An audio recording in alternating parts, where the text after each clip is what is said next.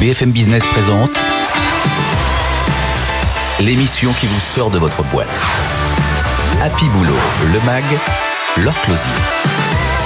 Bonjour à tous et bienvenue dans Happy Boulot le MAG. Cette semaine, on va parler des salariés des ressources humaines.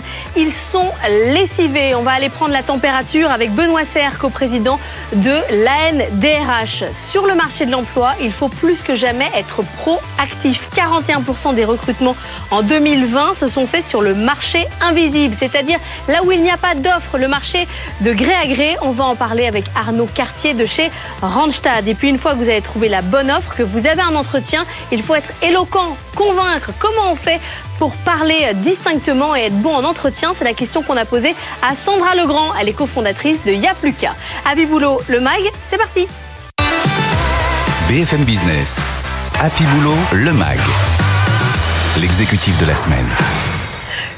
Dans quel état sont les salariés des ressources humaines Fatigués, épuisés, cuits, complètement cuits, va nous dire Benoît Serre, qui est avec nous aujourd'hui, co-président de l'Association nationale des DRH, DRH du Boston Consulting Group. Alors l'ANDRH, c'est 5000 membres, ça représente les équipes des ressources humaines de 11 millions de salariés. Vous avez dit dans le challenge, on est cuit. Oui, oui, bah oui, la, la fonction RH est cuite, parce que ça fait quand même... euh, un an quasiment là maintenant hein, qu'elle est sur le pont et qu'elle doit gérer en fait maintenant les quatre crises auxquelles on est euh, confronté euh, la psychologique qui est quand même très violente la sanitaire évidemment l'économique et la sociale ou qui va pas tarder à arriver en tout cas. Donc c'est vrai qu'il y a à la fois une forme de fierté d'être à la manette et aux manœuvres et de démontrer que cette cette fonction elle est essentielle. Prendre des décisions, prendre enfin. des décisions et puis euh, voir bouger les lignes dans, ses relations avec les autres membres du CODIR, enfin avec tout le monde. Donc ça c'est plutôt positif. En même temps, elle est très fatiguée parce qu'elle gère euh, de l'individuel, beaucoup, de plus en plus, et beaucoup de collectifs, plus les normes euh, gouvernementales dont on peut pas dire qu'elles soient d'une stabilité absolue. Voilà, donc c'est vrai que c'est une, c'est une fonction qui est, qui est très sollicitée. Est-ce qu'elle arrive à voir autrement qu'uniquement par le court terme? Est-ce qu'on arrive à avoir une vision, à penser le travail de demain, à réfléchir comment on va travailler l'année prochaine? Ça commence à arriver. C'est-à-dire qu'on se, on, se- on le voit par conclusion. C'est-à-dire qu'on se dit, on va pas pouvoir faire, quand on va faire revenir les gens, ou quand on va revi- revivre normalement, on peut pas repartir comme on était avant. Alors, quelquefois pour des raisons positives. Par exemple, la crise que nous vivons, euh, le confinement de mars et ceux qui ont suivi ont démontré que les entreprises avaient une capacité d'agilité euh, incroyable quand elles étaient contraintes par un événement qui était en l'occurrence la crise sanitaire. Comment faire pour garder cette agilité alors même qu'on n'aura plus cette crise sanitaire pour nous motiver? Donc elle voit effectivement des perspectives et puis les salariés mettent une forme de pression qui est pas négative, hein, parce que vous savez, on, dit beaucoup que les gens veulent pas revenir ou que les gens veulent revenir, ça dépend des jours en fait. Mm. Ce, qui est, ce qui est assez probable, c'est qu'ils veulent pas revenir dans la configuration managériale qu'ils occupaient avant, avec beaucoup de contrôle, beaucoup de complexité, beaucoup de d'étages hiérarchiques. Ça, on le sent, le télétravail évidemment même si on a définitivement écarté l'idée d'un télétravail plein temps, on sait que l'hybridation quand même attire les gens. Donc c'est c'est plutôt par par déduction de ce qu'on voit. Et puis d'autres commencent à penser un peu plus loin en disant comment je vais gérer l'équité de traitement entre mes salariés, entre ceux qui peuvent le télétravail, ceux qui peuvent pas le télétravail? Comment je vais repenser mes métiers pour que le maximum de gens aient un petit peu de souplesse d'organisation? Voilà, c'est plutôt comme ça. Mais c'est que des questions, ça. Il y a des réponses à un moment donné Ah ou- oui, on commence à voir euh, apparaître quelques entreprises qui sont en train d'en profiter, dans le bon sens du terme, pour repenser leurs organisations, par exemple. Pour, euh, alors quelquefois aussi, c'est un peu négatif, c'est se dire, est-ce que j'ai pas des services partout qui finalement, fondamentalement, leur travail est pas euh, essentiel dans la dans le dans le système d'aujourd'hui? Avec euh, soit quelquefois des plans sociaux qui se préparent, il faut être lucide, hein, mais également des réallocations de ressources. Et puis, les sujets formation commencent à réapparaître assez fortement. Et dans une étude qu'a faite la NDRH, que vous avez peut-être vue il y a quelques jours, il était euh, montré qu'il y a un sujet qui est apparu, à notre grande surprise, il faut être honnête, qui était que 38% des DRH disaient qu'il fallait remettre à plat les politiques de rémunération et de rétribution. Et je peux vous dire que toucher à ça dans une boîte, c'est un sujet tellement sensible qu'on y touche assez rarement. Ça veut dire quoi? Ça veut dire que les DRH considèrent que les talents d'aujourd'hui ne sont pas rémunérés à leur juste valeur? C'est pas, forcément. des ça peut écarts? être ça. C'est pas forcément une question seulement de valeur de rémunération. Ça peut être une question de partage de la valeur. On voit bien que euh, la question de la de la- de l'intéressement, de la participation, euh, des, des poussées du gouvernement pour favoriser l'actionnariat salarié, par exemple, Mhm. sont autant de sujets qu'il va falloir clairement adresser, ce qu'on appelle le fameux partage de la valeur. Parce que on a vu la polémique, euh, c'était en printemps dernier sur les, les, dividendes, vous savez, avec ces entreprises qui versaient des dividendes, et on leur reprochait de le faire, non pas parce qu'elles versaient des dividendes, mais parce qu'en même temps elles mettaient du chômage partiel. Mm. Euh, cette histoire du partage de la valeur, d'une forme d'équité dans le partage du résultat. C'est un sujet qui est en train de monter. Mais on répond pas aux DRH qui réfléchissent à ça, que c'est pas leur rôle, que ça c'est un, un, un, boulot de, de directeur général?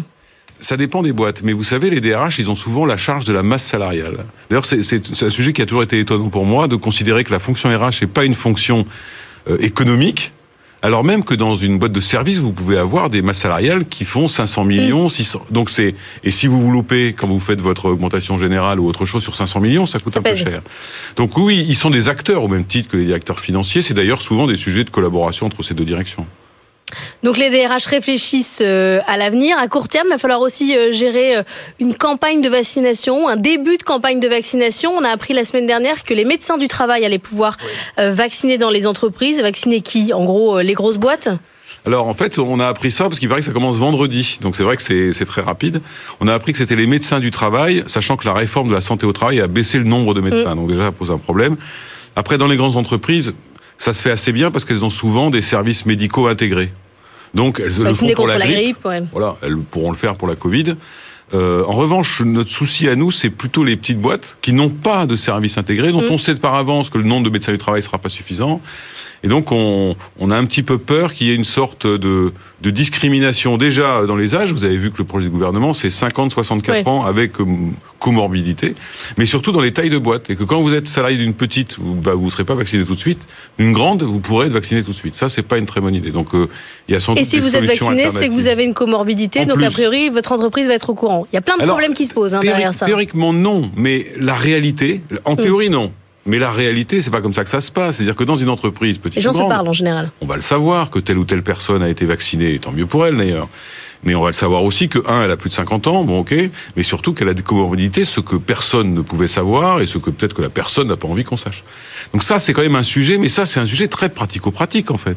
Et euh, vous évoquiez les DRH qui sont euh, euh, cuits ils sont cuits aussi par ça, par cette espèce d'écart qu'il y a de la théorie à la pratique, parce que nous, on gère des cas individuels tous les matins dans les bureaux. Mais ça, c'est un effet d'annonce, c'est pour que le gouvernement puisse dire, regardez, on fait tout pour euh, développer euh, le vaccin, on en met tous azimuts dans les entreprises, les médecins généralistes. Je ne sais pas si c'est un effet d'annonce, mais si c'est le cas, c'est dommage, parce que je pense que depuis euh, un an, les entreprises, et les DRH en l'occurrence, ont quand même fait preuve qu'ils étaient capables de prendre leur part de, de solidarité, mm. de gestion de cette crise. Il suffisait juste de nous dire, bah écoutez, on voudrait que les entreprises puissent nous aider à vacciner massivement. Pourquoi est-ce que, par exemple, dans les PME euh, ou dans les provinces ou dans les régions, euh, pourquoi on n'autorise pas les pharmaciens à vacciner? Ils le font bien pour la grippe. On pourrait imaginer que des petites entreprises passent un accord avec la pharmacie qui est à côté de chez eux et qu'on organise des choses comme ça. Donc il y a des choses assez simples en fait à mettre en place. Ça peut devenir. oui, mais mais euh, encore une fois, on préférerait. Enfin, c'est bien qu'ils veuillent le faire, les entreprises sont prêtes à le faire, encore faut-il que les, les, orientations soient à peu près claires et stables. Cela dit, on a vu que là, c'était 10 doses par médecin, euh, généraliste ou travail, donc je suis pas sûr qu'on s'achemine vers une vaccination massive. Vous l'avez dit, la crise sociale, elle est plutôt euh, à venir. On voit des plans sociaux euh, émerger, mais globalement, il y a encore beaucoup de, de coussins euh, mis en place par l'État. Ça vous fait peur? Parce qu'il nous fait peur, c'est le jour où ça va débrancher tout le système. Mm. Alors j'entendais ce matin la ministre du Travail qui indiquait que tant qu'il y aurait la crise, ils débranchaient pas le système, mais ça veut dire qu'un jour ils vont le débrancher, parce qu'on espère tous qu'elle va se terminer.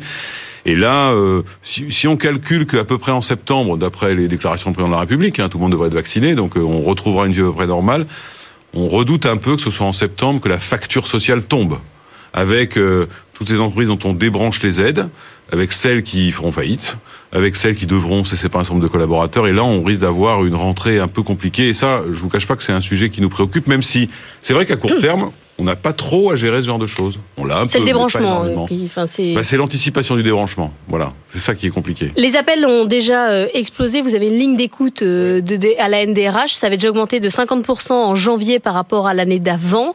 Euh, c'est quoi la crainte principale? Bah euh, c'est lié à la fatigue, c'est lié à des conseils, c'est lié à euh, je vis sous une pression euh, terrible, individuelle ou collective, d'inconnus, etc. Et donc, est-ce qu'on peut, ils veulent être soutenus ou échanger des pratiques, donc on essaye de multiplier ces choses-là. Ça marche plutôt pas mal, parce que vous avez dit tout à l'heure qu'on a 5000 membres, donc on mm. arrive à échanger.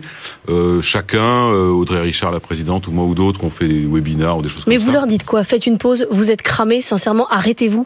Bah non, parce qu'on sait qu'on peut pas. Ah oui, mais donné, il faut faire dodo. hein. euh, non, d'abord, on, on leur dit préservez-vous. Parce que si vous êtes épuisé, vous serez plus lucide. Et si vous serez plus lucide, vous ferez des bêtises.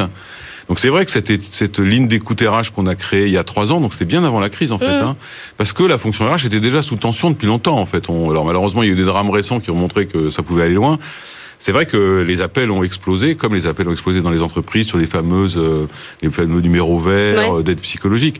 Donc c'est pour ça que je vous parlais tout à l'heure de la crise psychologique. Sincèrement, elle est très forte. Elle est là chez les chez les DRH. On essaye de les aider. On essaye surtout, et ça, les équipes de la NDRH permanente font un super boulot, de décrypter et de clarifier les instructions qui tombent d'en haut. Parce que le niveau de stress, il vient de là Et aussi. de la traduction.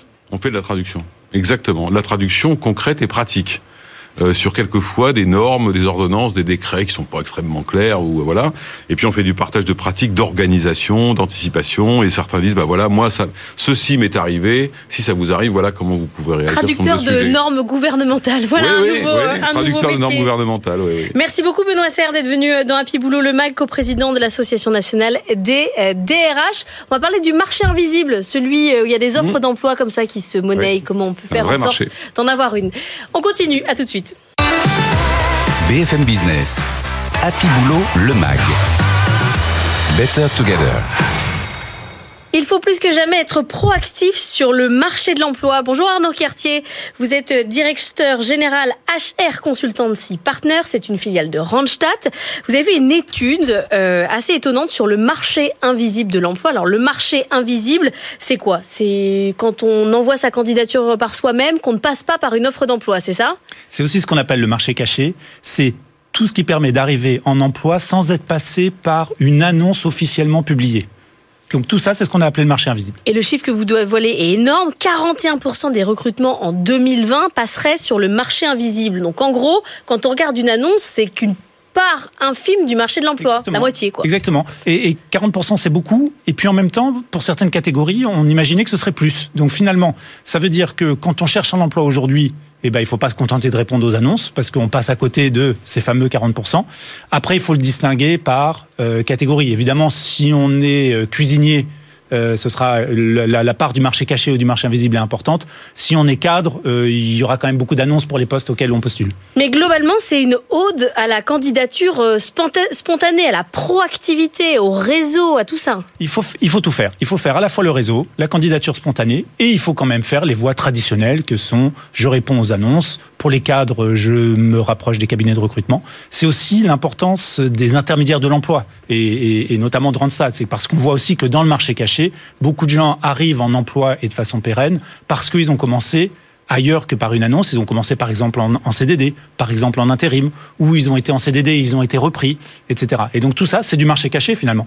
Pour garder quelqu'un que j'avais sous la main en intérim, je publie pas une annonce, je prends mon, intér- mon intérimaire. Mais est-ce que ça veut dire justement quand je c'est un peu comme sur le marché immobilier quand je finis par euh, publier une annonce sur se loger c'est qu'en fait personne ne veut de mon appart que j'ai déjà euh, euh, es- essuyé tout mon réseau est-ce que c'est pareil? Est-ce que finalement les offres qui arrivent sur le marché de l'emploi sur la PEC ou sur LinkedIn c'est ce c'est des Je trucs un peu Parce que vous le formulez de manière pas très positive, mais, mais, mais finalement, les entreprises ont intérêt sur certains postes à ouvrir le plus possible. Si vous cherchez un technicien de maintenance expérimenté dans une région un petit peu isolée, vous avez intérêt à publier des annonces et de les publier largement. Si vous vous contentez du marché caché, vous aurez peu de, de, de recrutement possible. Donc, c'est pas par dépit, c'est pour augmenter les chances. Notamment, et c'est pour ça qu'il y a beaucoup d'annonces cadres. Quand on cherche des cadres spécialisés sur des métiers en tension, les entreprises ont intérêt à avoir des annonces sans s'interdire de passer par du marché caché, par du bouche à oreille, par des Mais candidatures. certains ont une obligation aussi d'annonce on est obligé d'ouvrir on ne peut pas que faire de la candidature interne Certains sont obligés de faire des annonces pour montrer qu'ils ont ouvert les postes, Absolument. alors qu'en fait, ils savent que c'est Jean-Pierre qu'ils ont eu en stage il y a deux ans qui va prendre le poste. Oui, c'est possible, mais après tout, si l'annonce permet de d'identifier des candidats qui peuvent être plus intéressants que Jean-Pierre, elles n'auront pas perdu leur temps. Qu'est-ce que ça veut dire? Plus le marché invisible est fort, plus le marché du travail va bien, ça, ça, ça veut dire quoi? C'est pas directement corrélé. Il faudrait pas y penser que euh, tout d'un coup le marché invisible existe parce qu'il y a moins de- d'offres. Non, non, les deux ont toujours existé. D'ailleurs, en 2020, il- la part du marché invisible est moins importante qu'elle ne l'était en 2019. Donc effectivement, plus, plus il y a d'emplois, plus il y a de recrutement, plus il y a d'annonces, plus la part du marché euh, euh, visible et invisible va être, va être importante.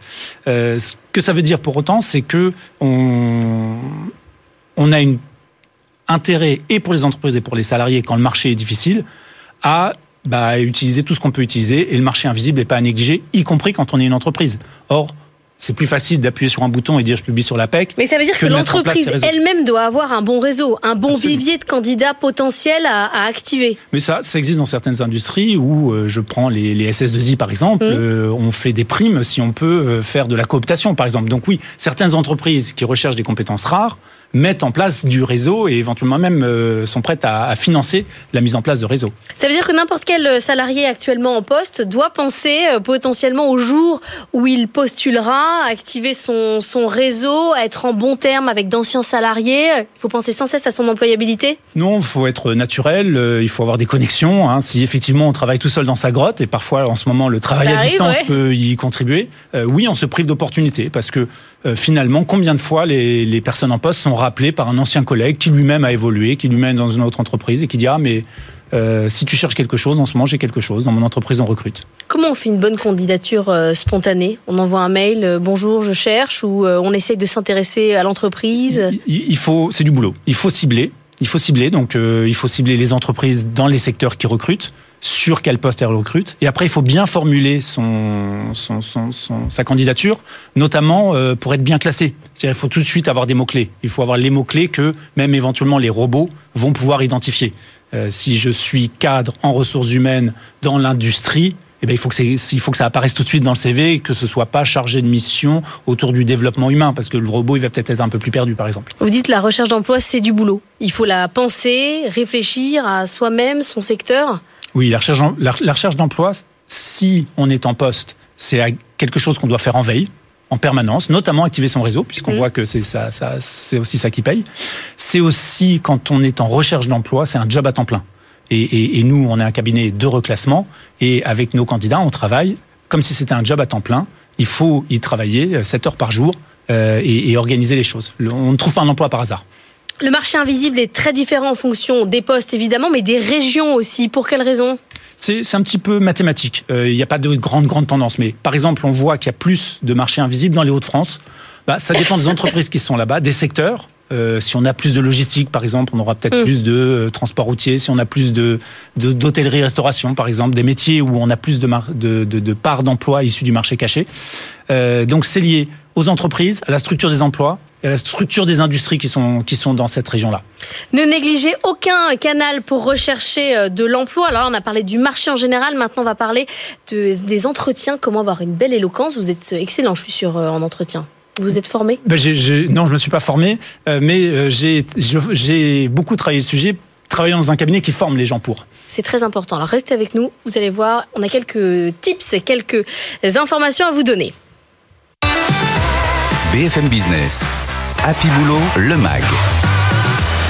Business Case.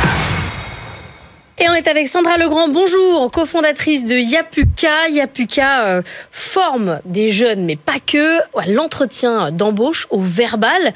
Est-ce que c'est plus difficile un entretien d'embauche aujourd'hui dans sa version 2021 où on est quand même un peu tranquille chez soi, mais on est quand même derrière un écran qu'avant alors, c'est toujours plus difficile vu le contexte. En revanche, ça reste un exercice qui est compliqué.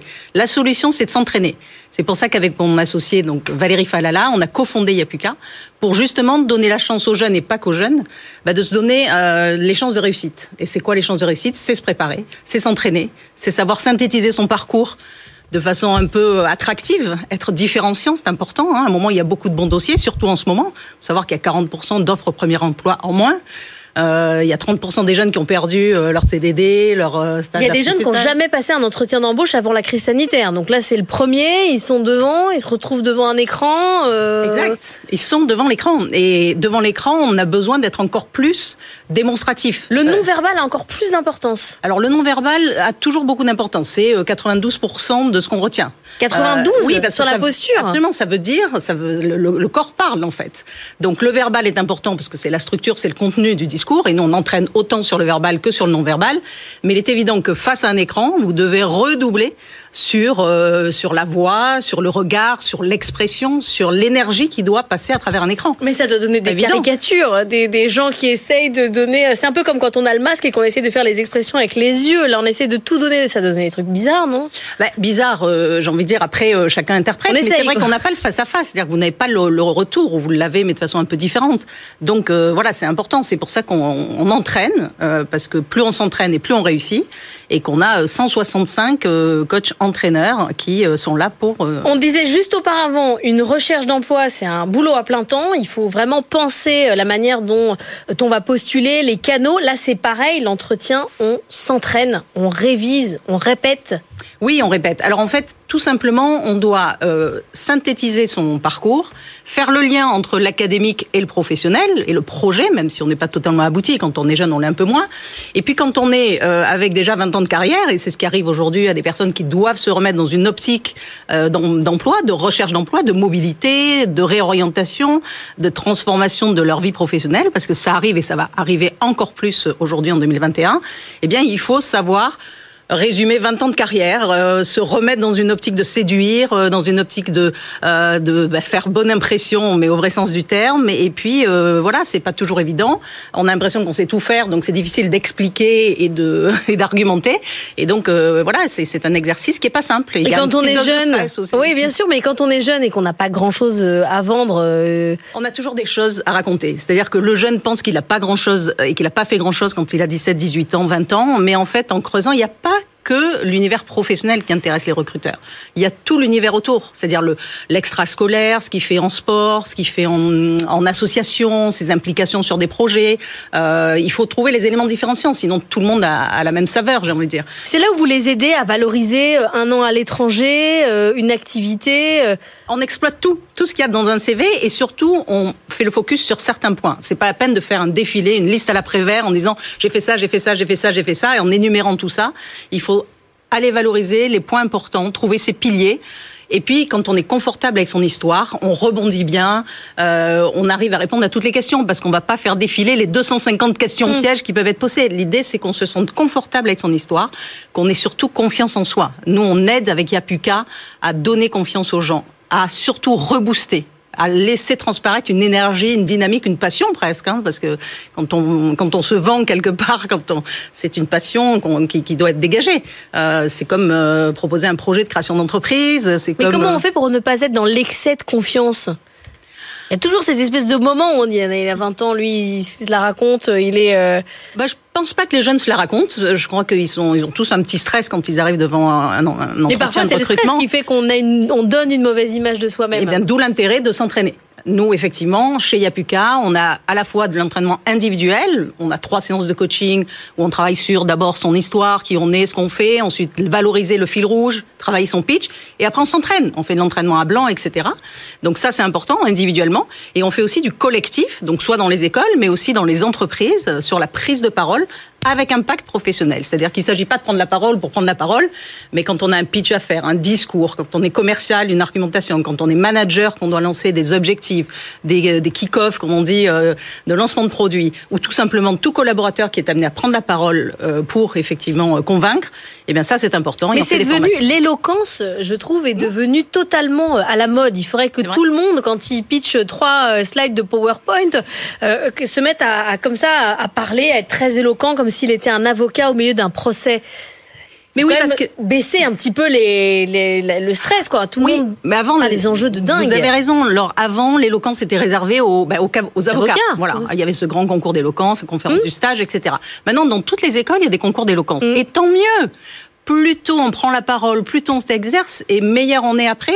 Plus on a confiance en soi, plus on, on excelle dans cet exercice, qui entre guillemets est valable. Et c'est pour ça que nous on dit chez Yapuka, c'est un passeport à vie parce que toute sa vie professionnelle et privée, bien sûr, ça sert de Mais savoir c'est s'exprimer. obligatoire de savoir parler, C'est- savoir oui, s'exprimer, c'est- convaincre. Bah, Il y a des gens qui sont timides, et Bah, y a- qui oui, sont mais pas alors de mauvais, justement. mauvais professionnels. Ben oui, mais la timidité, ça soigne. Et justement, en s'entraînant, on voit des personnes qui parfois étaient pas très à l'aise. Et plus elles ont pris confiance en elles, plus elles se sont dit qu'elles étaient confortables avec leur histoire, qu'elles étaient même fières de ce qu'elles avaient réalisé. Et plus elles se sont senties à l'aise. Et aujourd'hui, c'est clé parce que il faut convaincre maintenant de plus en plus. Et honnêtement, l'éloquence, le pitch, le verbal, le non-verbal, c'est important de maîtriser. Moi, j'ai eu la chance d'être élevée dans une société anglo-saxonne, hein, chez Coca-Cola, qui a vraiment, où j'ai vu des belles démonstrations de, de, de présentation. Et je peux vous dire que euh, quand vous dites mal ce que vous savez faire bien, on croira que vous le faites mal. Et ça, c'est une vraie phrase. Merci beaucoup euh, Sandra Legrand. Ça marche avec le CPF. hein. On peut se former à l'éloquence à travers Alors, son CPF. on est data docké et puis on est en process de certification CFS, euh, ça CPF, va donc ça va marcher. venir et donc euh, vous allez sur yapuka.org et on vous attend avec plaisir. Merci d'être venu nous voir dans Happy Boulot, le MAC. J'espère qu'on a fait preuve nous-mêmes d'éloquence et qu'on a été euh, convaincante. Je vous souhaite un excellent week-end sur BFM Business et je vous dis à la semaine prochaine. BFM Business, Happy Boulot, le MAG. L'émission qui vous sort de votre boîte.